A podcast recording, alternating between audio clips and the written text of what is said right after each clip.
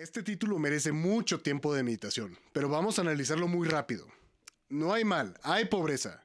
Y es que habla de un discurso que nos han taladrado en la cabeza. Es tan profunda la idea y tan bien implantada que creemos que el esfuerzo individual es la única variable relevante entre una persona que vive cómodamente y otra que está en la miseria. Y sí, hemos escuchado cientos de relatos de personas que medianamente han logrado el éxito y que nos cuentan cómo pasaron de una situación de calle o de ser homeless a tener una empresa o un patrimonio medianamente bien formado.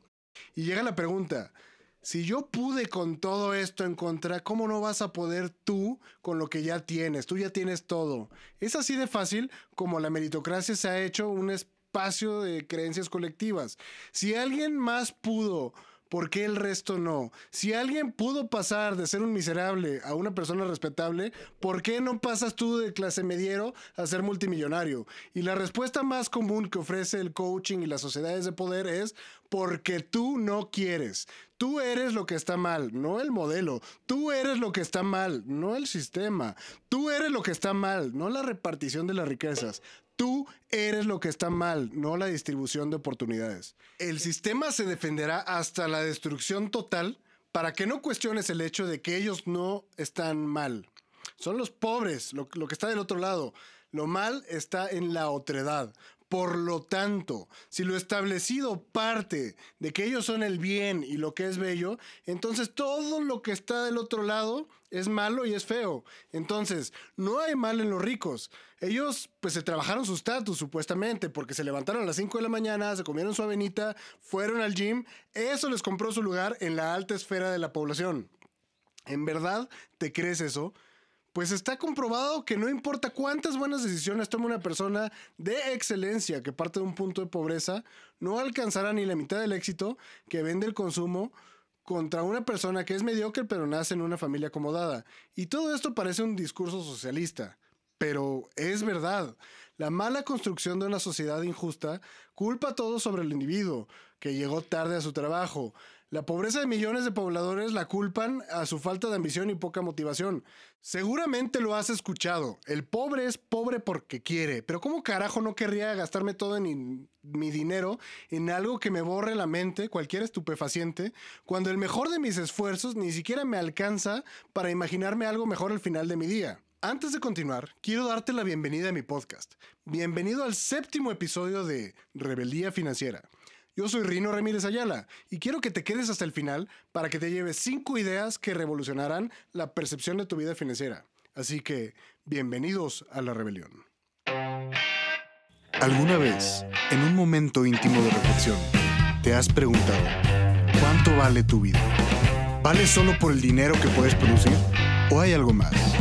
Si en ti existe un llamado a rebelarte contra toda idea implantada sobre tu propósito, quédate si te hicieron creer que no eres más que tu trabajo, tu cuenta bancaria, lo que cargas de efectivo en la noche y no estás de acuerdo con lo establecido, entonces, bienvenido a Rebeldía Financiera.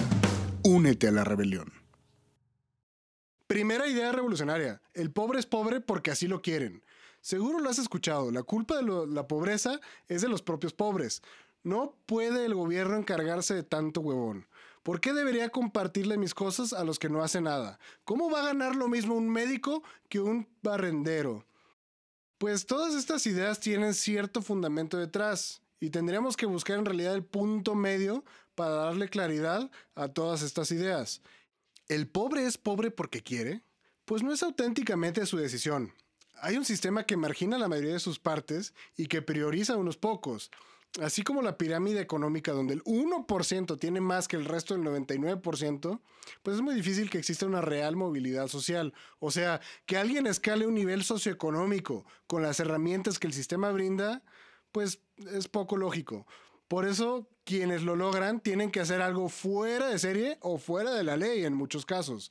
Es difícil que el pobre deje de ser pobre si la justicia, los recursos y los méritos trabajan solo de un lado. No es lo mismo ir a la corte para un pobre que para un rico. La manera en la que te va a tratar la policía, te van a tratar los medios y te van a juzgar las personas a tu alrededor son totalmente distintas. Carecer de capital tiene muchas desventajas, no solamente las obvias. Así que dudo mucho que el pobre quiera ser pobre porque lo desea. Simplemente no hay un sistema que los impulse a mejorar. Segunda idea revolucionaria. La educación no es la solución. Aunque sabemos que la educación es una incubadora para el saber, nos han convencido que la educación es el medio para introducirte al mundo corporativo y ya está. Y en realidad es mucho más que eso. Si entendemos a la educación como una formación para conseguir un empleo, entonces eso no va a solucionar nada, ninguno de los problemas graves de nuestra sociedad porque muy pocos somos los que tienen acceso a educación de alta calidad y muchos de los que sí la tienen la obtienen a través de créditos, de, muchos préstamos y muchísimo estrés. La educación debería ser pues la discriminación de la información. Tenemos océanos de data por explorar que tenemos que categorizar y estudiar. Para eso sí sirve el sistema actual, para poder separar información que pues sí es valiosa para el individuo y para la sociedad. Pero la información por sí sola no sirve sin personas que ejecuten y guíen las políticas públicas de una manera ordenada, segura y coherente. La educación es parte de la solución, pero no creas que solo abriendo más escuelas acabaremos con la inseguridad. No creas que leyendo más libros alcanzaremos estabilidad financiera nacional. No por conocer más materias nos volveremos más eficientes. La educación no es la solución, pero es el mejor primer paso. Tercera idea revolucionaria. La república ideal es una prisión. Nos han implantado la idea de que solo los más preparados son los que tienen derecho a dirigir pues las naciones y las empresas. Y quizá en la teoría tiene sentido, pero en la práctica es un abuso de poder, pues los más preparados por lo regular son los más privilegiados, aquellos que tienen acceso a la mejor educación, a grados de estudio internacionales, a poder vivir sin trabajar, mientras solo piensan, estudian, pues viven del privilegio. Y creo que para toda sociedad es indispensable tener este tipo de personas, este tipo de pensadores, de académicos, de filósofos. Es gracias a, a estas personas que podemos pues progresar. Gracias a estos privilegios, las artes y las humanidades han progresado. Es más, en nuestro país hace falta que apoyemos más a ese tipo de personas, pero pensar que solamente estos individuos son quienes deberían tener posiciones de poder y toma de decisión es una manera de mantener el status quo. Cada que escuchas a alguien decir, deberían pedir mínimo un doctorado para ser diputado, pues suena como una buena idea inicialmente, ¿no? Pero es una muestra desgarradora de la desigualdad social, pues es la mejor manera de mantener el poder a unos pocos merecedores. La república con la que sueñan los aristócratas es una de las que pues no puede haber cambios y ni desplazamientos sociales, donde todo se queda igual, esa es su república ideal. Una división de castas, pero bajo la ilusión de un libre albedrío. Cuarta idea revolucionaria. El poder no es una debida recompensa. Tenemos comprada la idea de que cualquiera que esté en una situación de poder seguramente se lo merece. Probablemente trabajó su camino hasta ahí o lo heredó justamente. No es una realidad. Todos los que dirigen empresas o gobiernos merecen estar ahí, pues no, no es una debida recompensa. Y no es que tengamos que ir y derrocarlos y mandarlos fuera del sistema a quienes están hoy en una posición de liderazgo. No se trata de eso, no nos confundamos.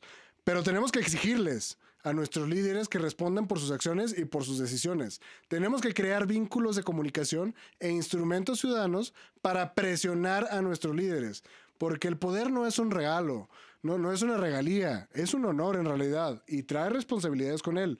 No dejemos que se les olvide. Quinta idea revolucionaria. La libertad está en la duda.